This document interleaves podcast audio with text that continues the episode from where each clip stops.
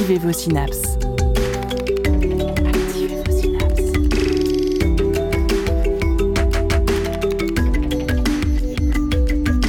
Poussez la porte du labo des savoirs et entrez dans un monde de science et d'expérience. C'est le labo des savoirs. Laisserons-nous de pareilles traces sur le sol lunaire En attendant de le savoir, ce promeneur découvrait hier un Paris au relief tout adouci par la neige, des parcs devenus mystérieux, la chaise ou le banc le plus banal recouvert d'un éphémère coussin de velours blanc. Neige artiste, mais neige traîtresse aussi, dont il fallait déblayer une couche de 10 cm qui recouvrait en fin de matinée la plupart des rues de la ville afin qu'elle n'oblige pas les Parisiens à effectuer des figures imposées de patinage. Beaucoup de citadins restaient chez eux, mais ça et là, des envolées d'enfants célébraient l'événement joyeusement sous l'œil rond des pigeons. Toute chose enfin était enrichie de ce léger feston qui rendait hommage à l'infinie variété des formes que l'on n'a pas toujours le temps d'apprécier.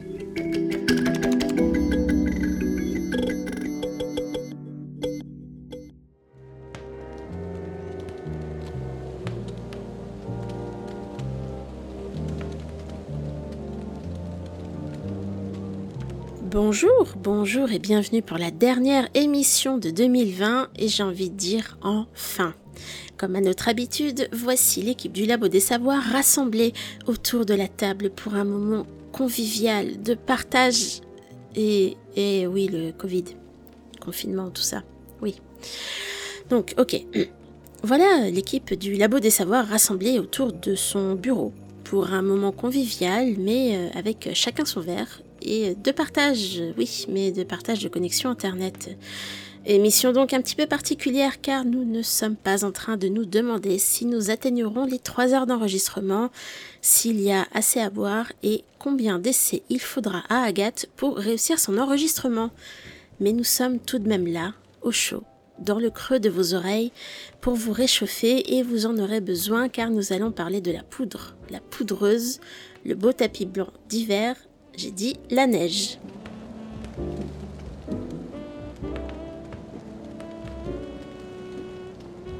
Pareil de leurs plus beaux habits de Noël pour cette émission de fin d'année, accueillons donc Agathe Petit. Bonjour Jérémy Frexas. Coucou Ça réveille. Aurore Carcel. Bonsoir Et Valentin Brochet, squatteur de la dernière minute comme on l'aime. Bonjour, bonjour tout le monde Prenez place et préparez les chocolats chauds, on va faire parler la poudre. Eh Sabine, suis-moi, j'ai une idée. Mais pourquoi est-ce que tu veux absolument aller jusqu'au canon à neige Bah, tu veux plus de neige, on va en fabriquer, c'est simple. Mais tu sais comment ça marche, toi, cet engin Non, je sais pas trop. On va demander à Jamy. Hé, Jamy Oui. Viens nous aider Qu'est-ce qu'il y a? Comment ça marche, ça? Ah bah faudrait savoir, on est en vacances ou on n'est pas en vacances Bon, oh, non Bon, heureusement, j'ai tout prévu. Tout comme Fred, Sabine et Jamie, on a aussi tout prévu pour les vacances. De quoi briller au repas de Noël si, avec un peu de chance, vous avez de la neige pour les fêtes.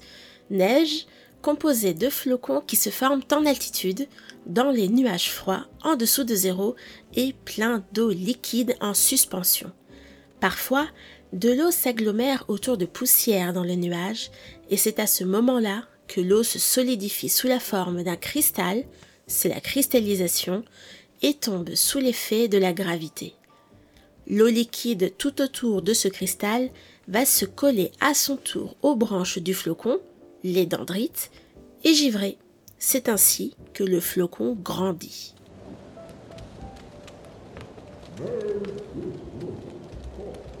S'il n'y a pas deux cristaux identiques, c'est qu'on comprend encore mal comment ces cristaux se développent, jusqu'à avoir ces belles formes qu'on peut voir à l'œil nu. C'est le travail de toute une vie, celle de Kenneth J. Librecht, physicien et spécialiste de la formation et de la croissance des cristaux de glace à Caltech. Voilà plus de 25 ans qu'il est fasciné par la forme des flocons de neige et qu'il tente de comprendre comment ces atomes d'hydrogène et d'oxygène qui composent l'eau s'assemblent pour avoir une telle diversité de cristaux. Comprendre comment on peut obtenir soit des hexagones, soit des aiguilles, voire même des gros pâtés, c'est aussi comprendre comment maîtriser la croissance de cristaux d'autres types, comme dans les médicaments ou les semi-conducteurs. Moins beau qu'un flocon de neige, mais un petit peu plus utile au quotidien.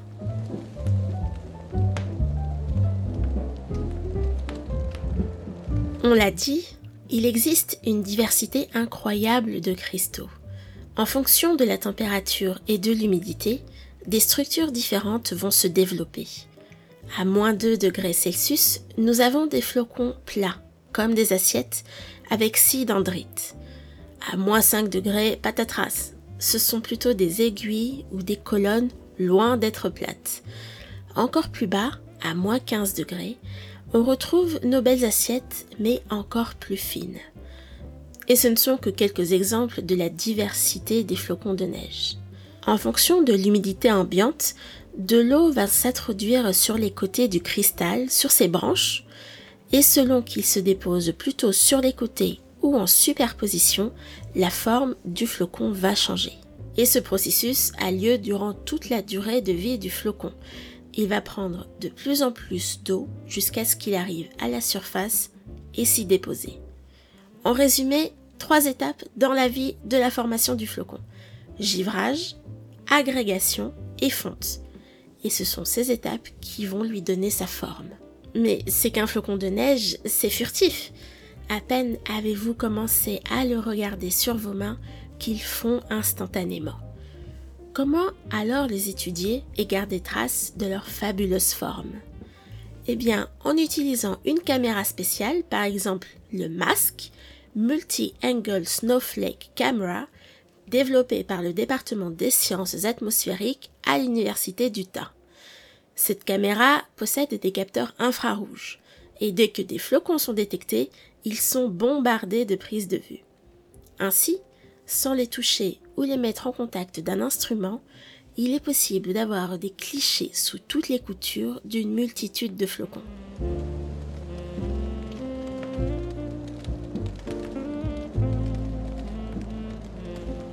Si des chercheurs et des chercheuses se penchent encore aujourd'hui sur les flocons de neige, c'est que leur croissance est bien mystérieuse.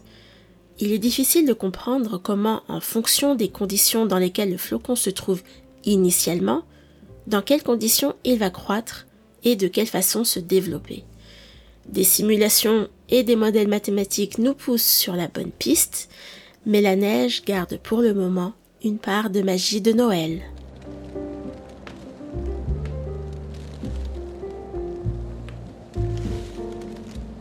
Et de ces beaux flocons de neige, qu'est-ce qu'on peut en faire? Eh bien, de belles boules lorsque l'hiver arrive pour des batailles de boules de neige, bien sûr. Alors, Jérémy, est-ce qu'on peut encore faire des batailles à notre âge? Eh oui, euh, comme dire l'autre, hein, il faut en profiter, dans 20 ans, on n'en aura plus. Alors figurez-vous que la science s'est penchée sur cet art subtil de la manufacture de projectiles sphériques glacés. Voici les deux principaux enseignements que je peux vous transmettre. Première question, point de vue aérodynamique, vaut-il mieux faire des boules légères ou des boules denses Dense Faut qu'elles aillent plus loin. Ouais, j'aurais dit dense. Est-ce que ça dépend pas un petit peu de, de la qualité de la neige Alors vous avez probablement déjà expérimenté ce paramètre, et c'est effectivement des boules plus denses qui iront probablement le plus loin. Comment expliquer cela? Faisons un bilan des forces ou des efforts qui s'appliquent sur cette boule de neige. Il y en a deux. Une première est le poids, le poids c'est la force liée à la gravité, c'est la force qui attire les objets vers le sol. Une seconde est la résistance de l'air. C'est une force qui est proportionnelle à la vitesse de l'objet dans l'air et qui s'oppose à son mouvement. Pourquoi a-t-on besoin de connaître cela? Le principe fondamental de la dynamique, une des lois de Newton, affirme que la somme des forces est égale à la masse fois l'accélération. Donc Rhett Allain, qui est enseignant de physique à la Southeastern Louisiana University, propose dans un article paru dans Wired en 2018 de voir les choses un peu autrement l'accélération est égale à la somme des forces divisée par la masse. Et donc finalement, si on connaît les forces qui s'appliquent sur l'objet et sa masse, on peut en déduire l'accélération. Or, l'accélération, ça correspond à la variation de vitesse. Donc une, accélération positive indique donc que la vitesse est en train d'augmenter. A l'inverse, une accélération négative, qu'on peut aussi appeler une décélération, euh, correspond à une variation négative, donc une vitesse qui diminue. Alors prenons un exemple. Si vous lâchez un stylo à hauteur de bras tendu, donc sans vitesse initiale, il va tomber vers le sol. Sa vitesse va passer de 0 à quelques centimètres par seconde, Et la variation de vitesse euh, sera donc euh, ici positive. L'objet accélère, la vitesse augmente, et on peut en fait euh, étudier la variation de vitesse en faisant un bilan des forces, d'accord? Donc ici, la force qui s'applique si on fait l'hypothèse que les frottements sont très faibles, c'est principalement le poids, donc la force est dirigée vers le bas, donc la variation de vitesse va être aussi dirigée vers le bas, la vitesse va augmenter vers le bas. Donc si on résume un peu en termes de, vecteurs. Bon, si vous ne voulez pas, on a, on a le droit.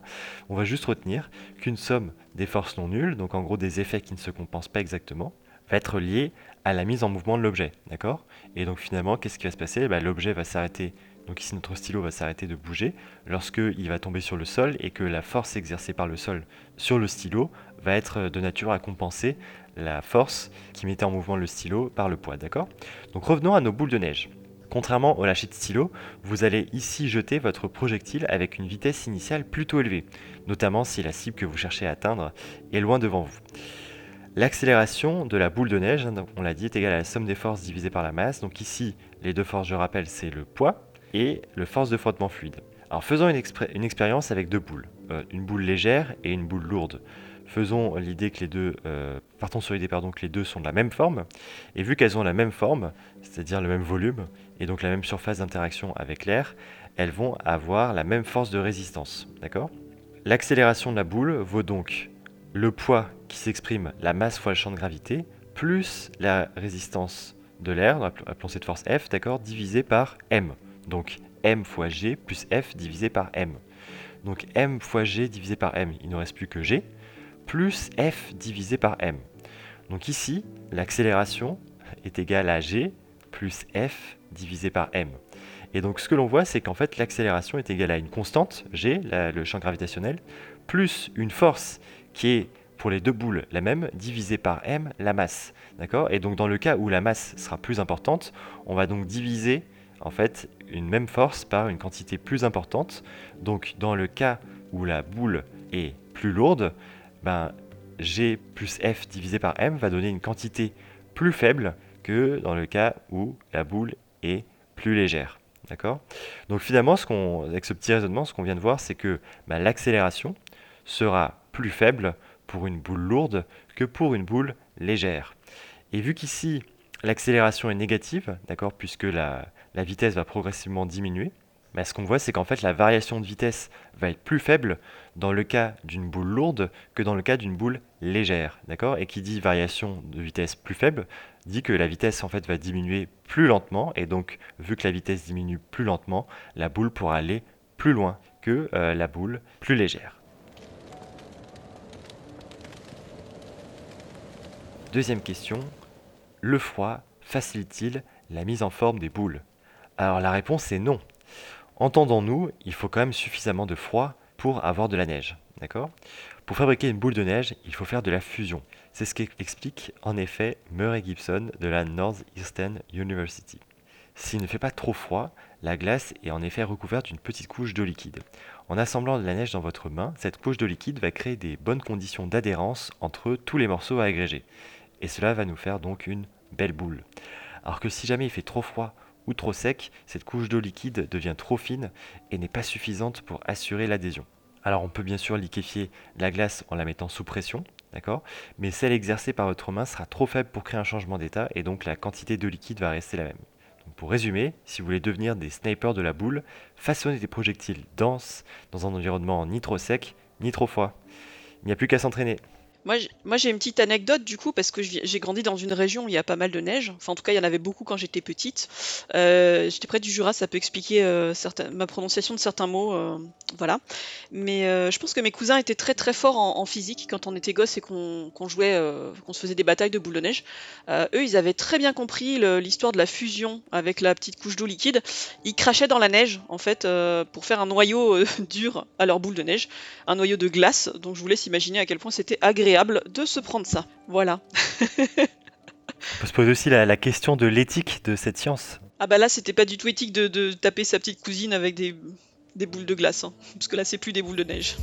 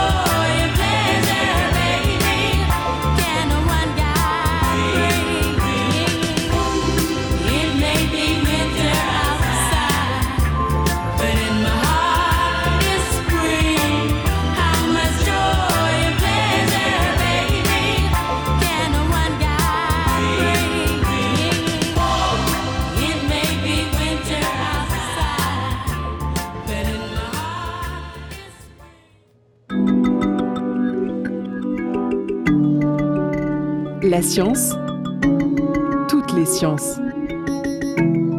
Au Labo des Savoirs.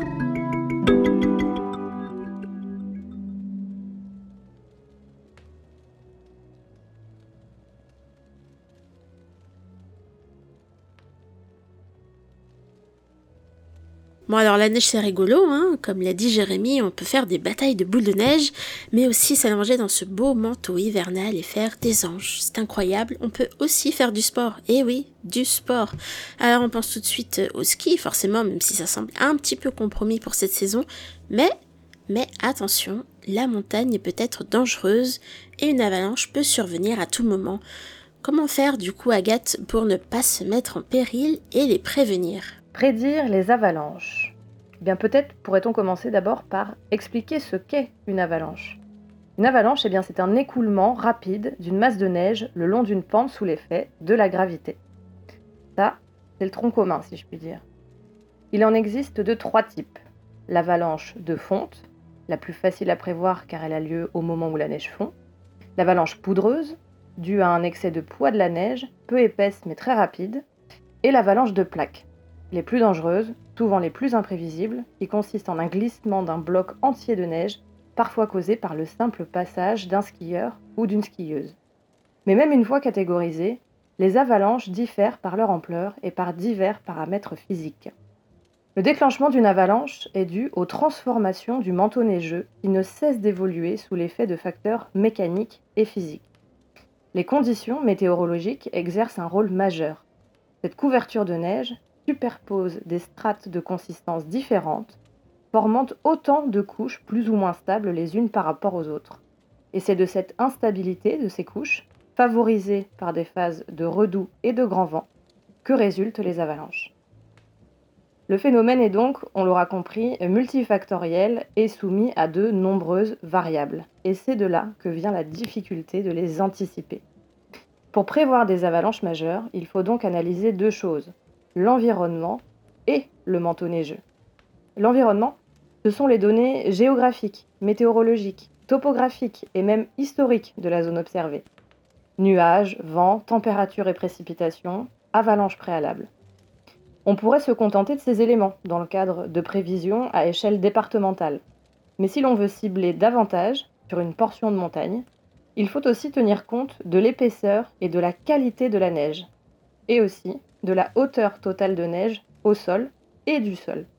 Le sol est-il herbeux, rocheux, sablonneux? Les études sont en cours pour en savoir plus sur ce point. Les méthodologies employées pour réaliser ces études sont assez diversifiées. Elles vont de l'étude in situ, grâce à la mise en place par exemple de sites de déclenchement artificiel, à l'étude physique à échelle réduite, c'est-à-dire avec des maquettes. Les spécialistes ont aussi recours à des modélisations mathématiques, permettent d'établir, à partir de données physiques, historiques, des statistiques et donc des probabilités. Elles et ils peuvent repérer, c'est vrai, facilement une couche poreuse à risque, mais ne peuvent pas, à l'œil nu, évaluer la quantité de neige qui sera déplacée, sur quelle distance et à quelle vitesse. Or, c'est bien là que réside l'enjeu. Aussi, ces travaux s'appuient initialement sur la mécanique des fluides, le fluide étant ici la neige, dont il s'agit de prédire le comportement. Et qui dit prévision dit simulation et simulation numérique. Le modèle établi est donc ensuite traduit en programme informatique qui va permettre de réaliser des expériences numériques grâce à la résolution d'équations.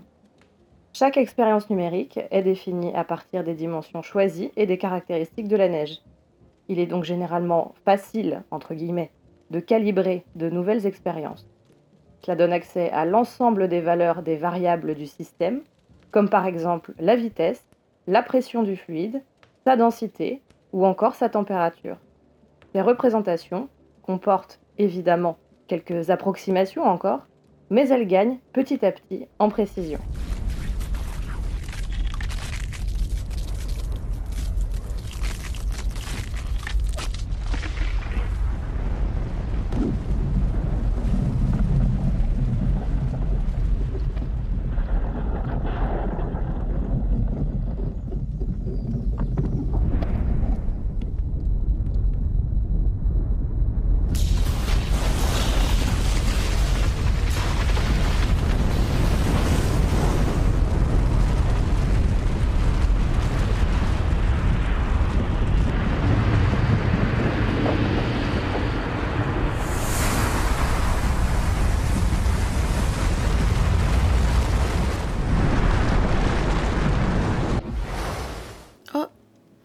Valentin, Valentin, tu es toujours là?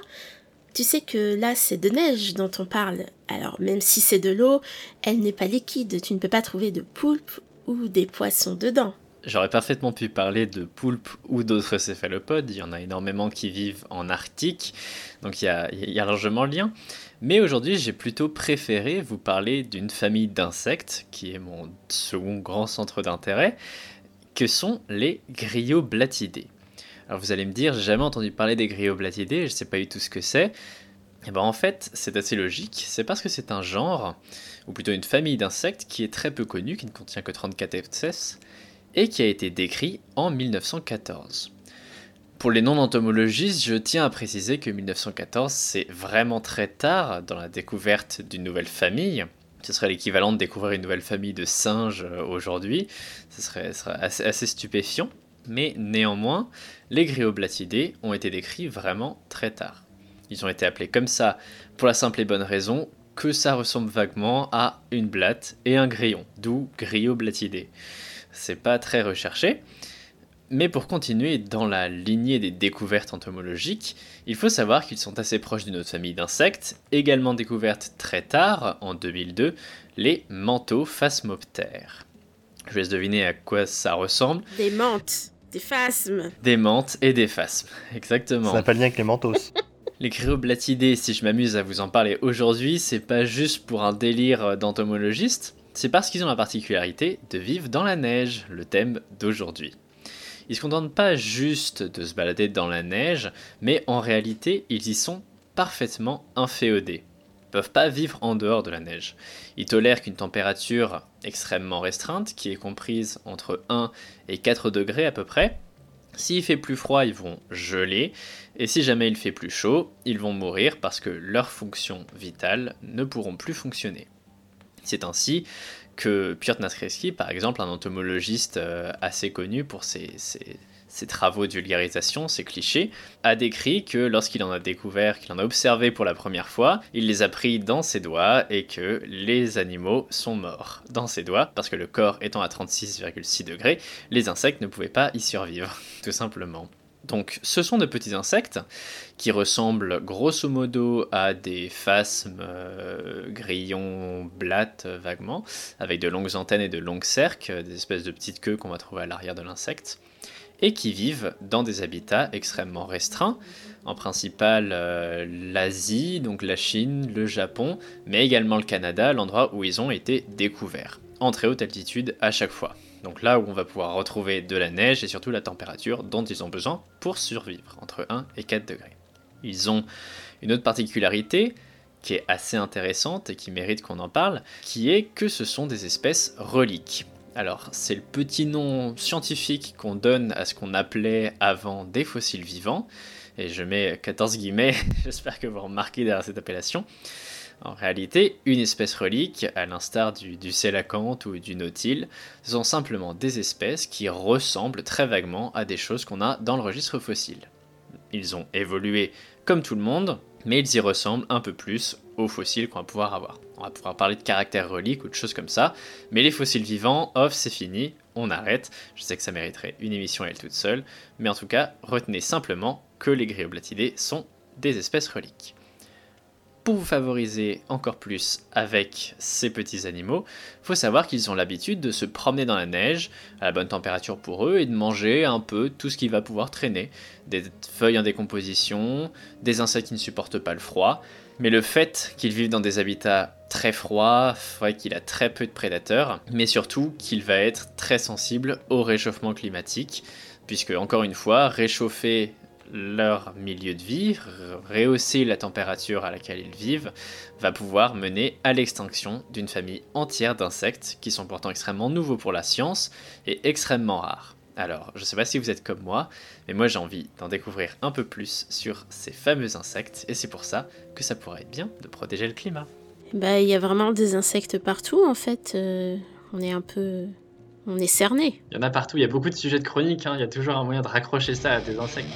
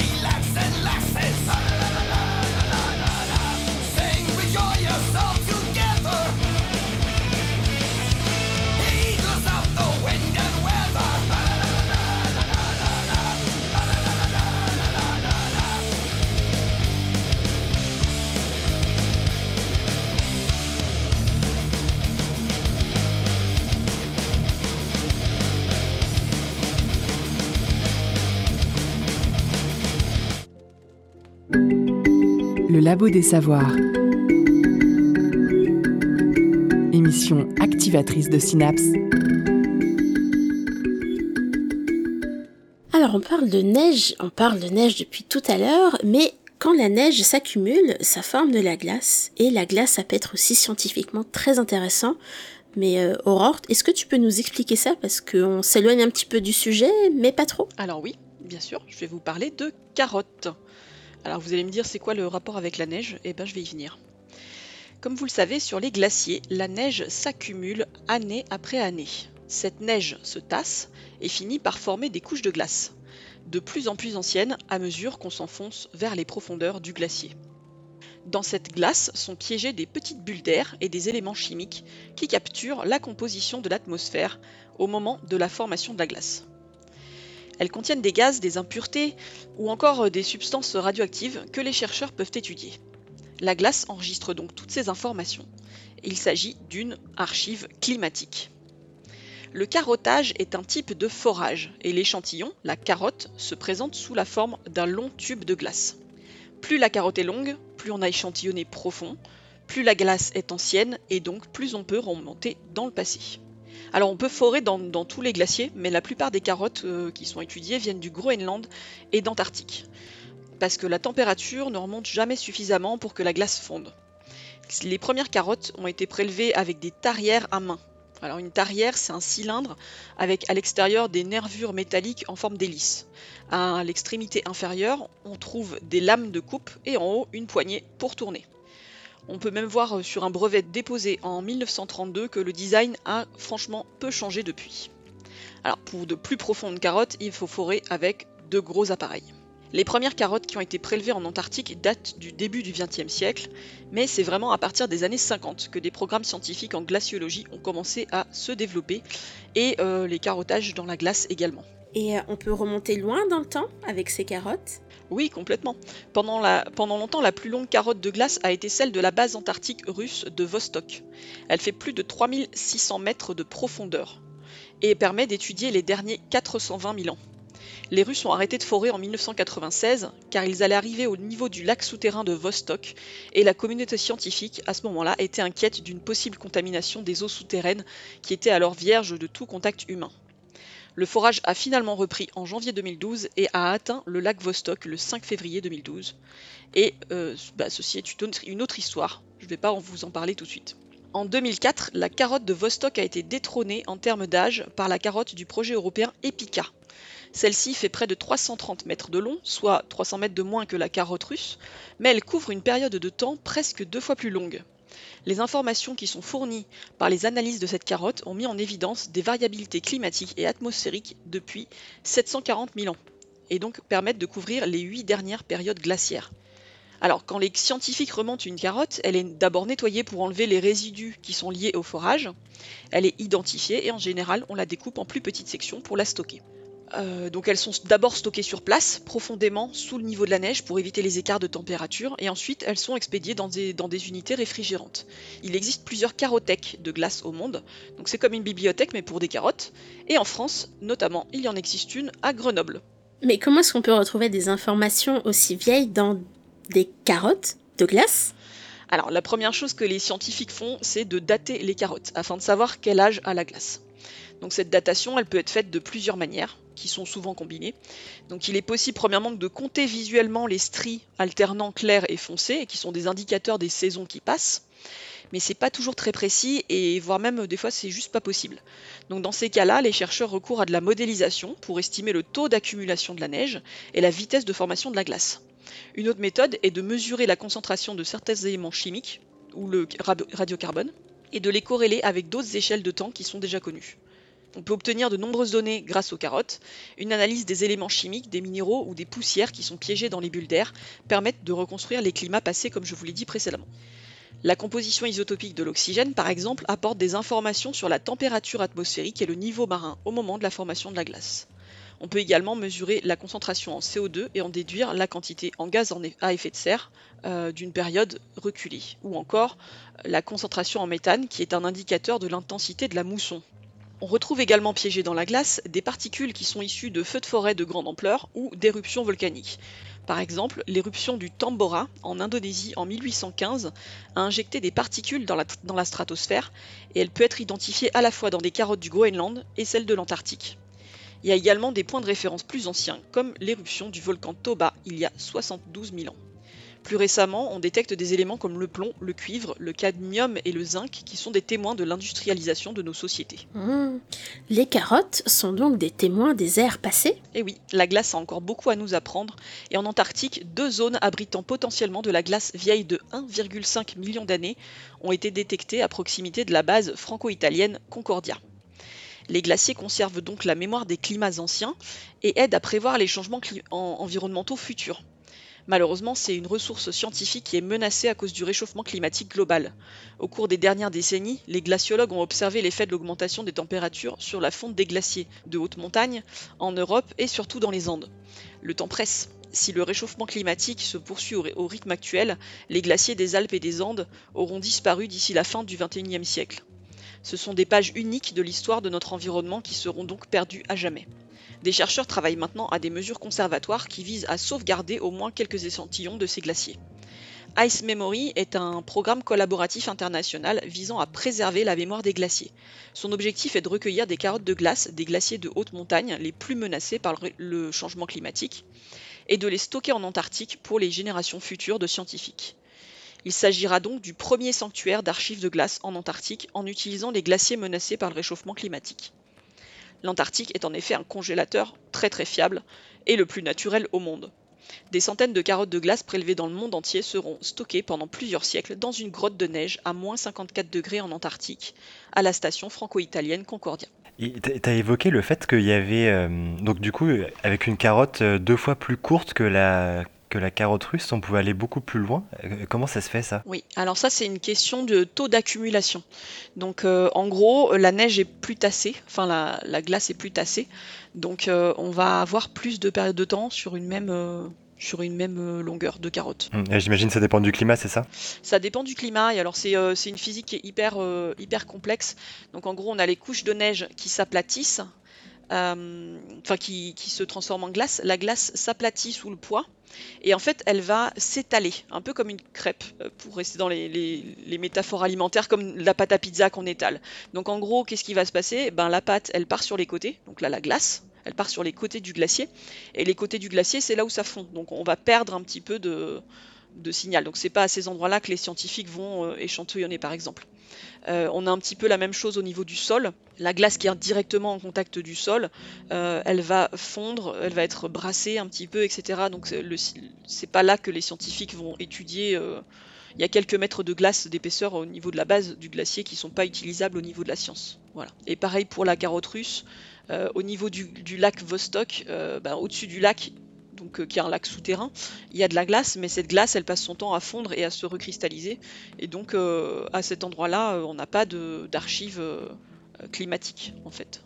Donc, il faut vraiment aller à des endroits où on est sûr d'avoir un registre climatique qui n'est pas perturbé.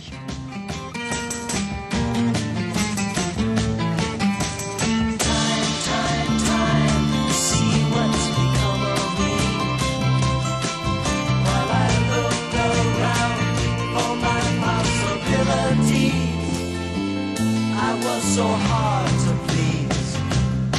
But look around, leaves are brown, and the sky is a hazy shade of winter. Hear the Salvation Army band. Down by the riverside, it's bound to be a better ride than what you got planned. Carry your cup in your hand and look around. These are brown now and the sky is a hazy shade of winter. I hang on to your hopes, my friend. That's an easy thing to say, but if your hopes should pass away, simply pretend that you can build them again. Look around, grass is high, the fields are ripe. It's the springtime of my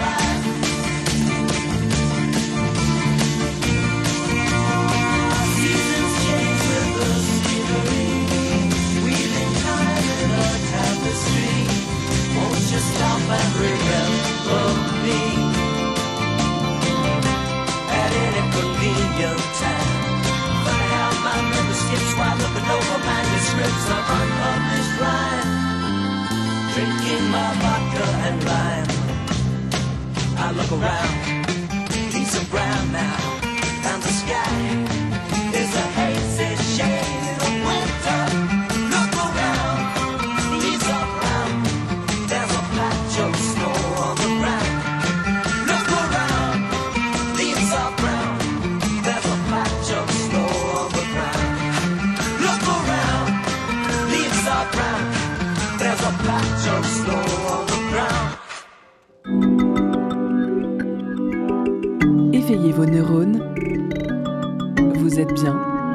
Vous êtes au Labo des Savoirs.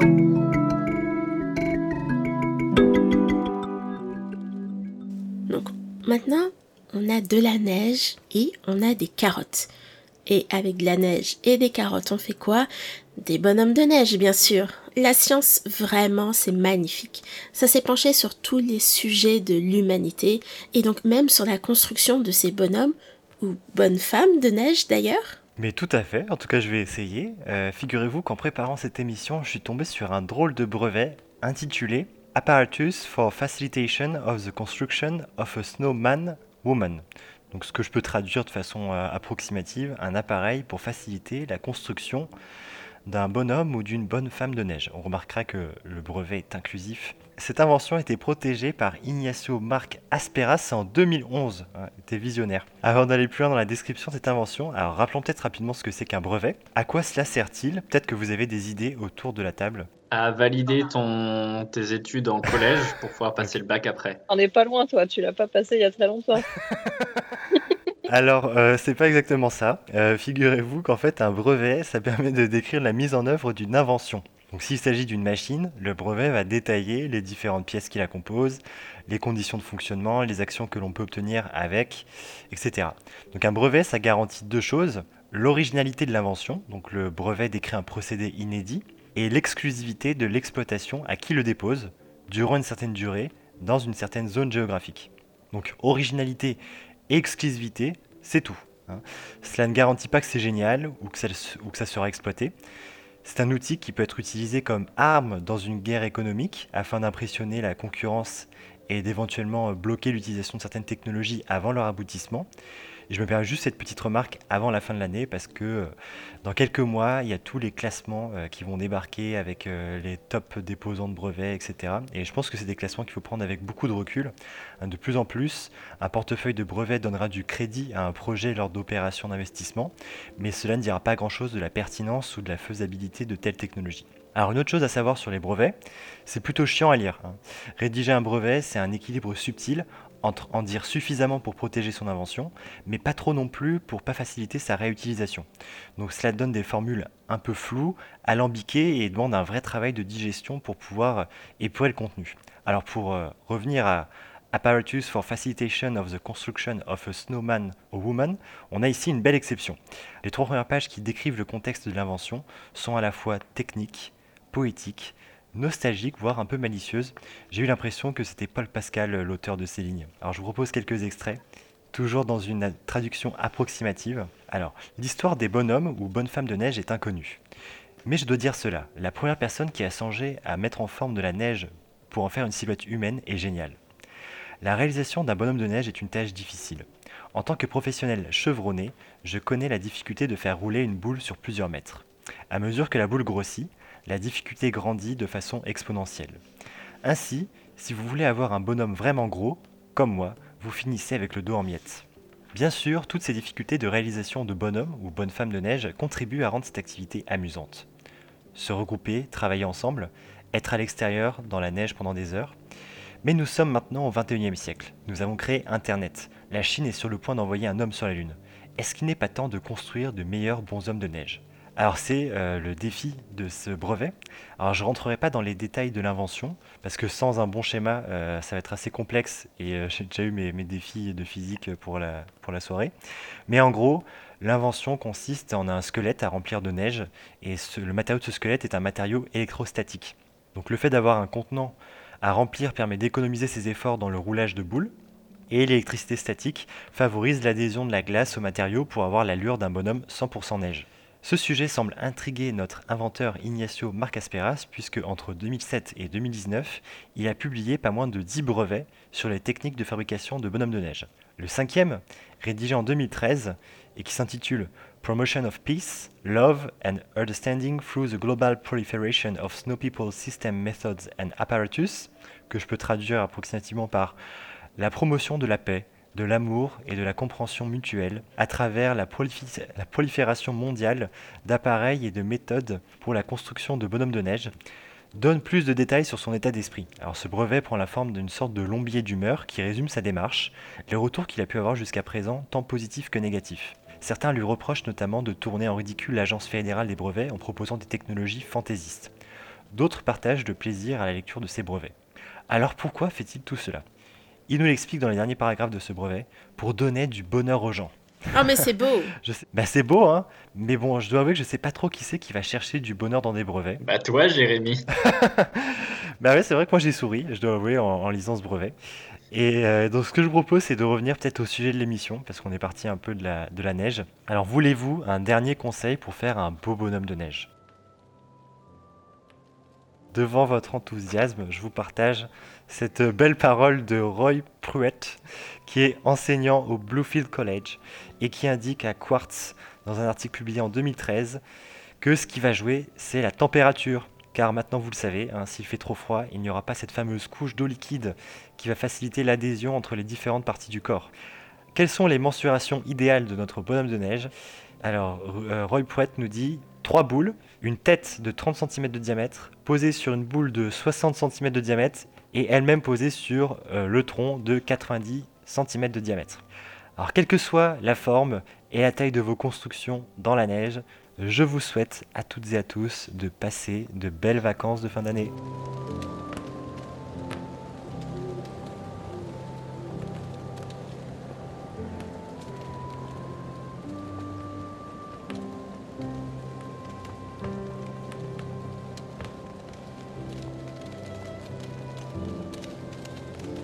J'espère que cette émission glacée n'a pas mis un froid chez vous et que si vous faites partie des chanceux et chanceuses d'avoir un petit peu de neige cet hiver, vous saurez maintenant en profiter d'une autre façon en étant expert ou experte boule de neige et en sachant tout de la naissance des flocons, à moins que vous ne puisiez des insectes et des souvenirs dans des carottes. Merci de nous avoir écoutés pour cette dernière émission de l'année, une année un petit peu spéciale qui ne nous a pas permis de nous retrouver comme à notre habitude et dans les mêmes conditions, mais on espère que l'année 2021 qui s'annonce sera plus propice aux rencontres, à la culture, au partage et aux retrouvailles. Toute l'équipe du Labo des Savoirs vous souhaite de joyeuses fêtes et vous souhaite le meilleur possible pour les temps à venir. On se retrouve en 2021, toujours sur www.labodesavoirs.fr, sur les réseaux sociaux et qui sait, dans la vraie vie. À bientôt! Bonne fête de fin d'année Bonne fête Joyeuse fête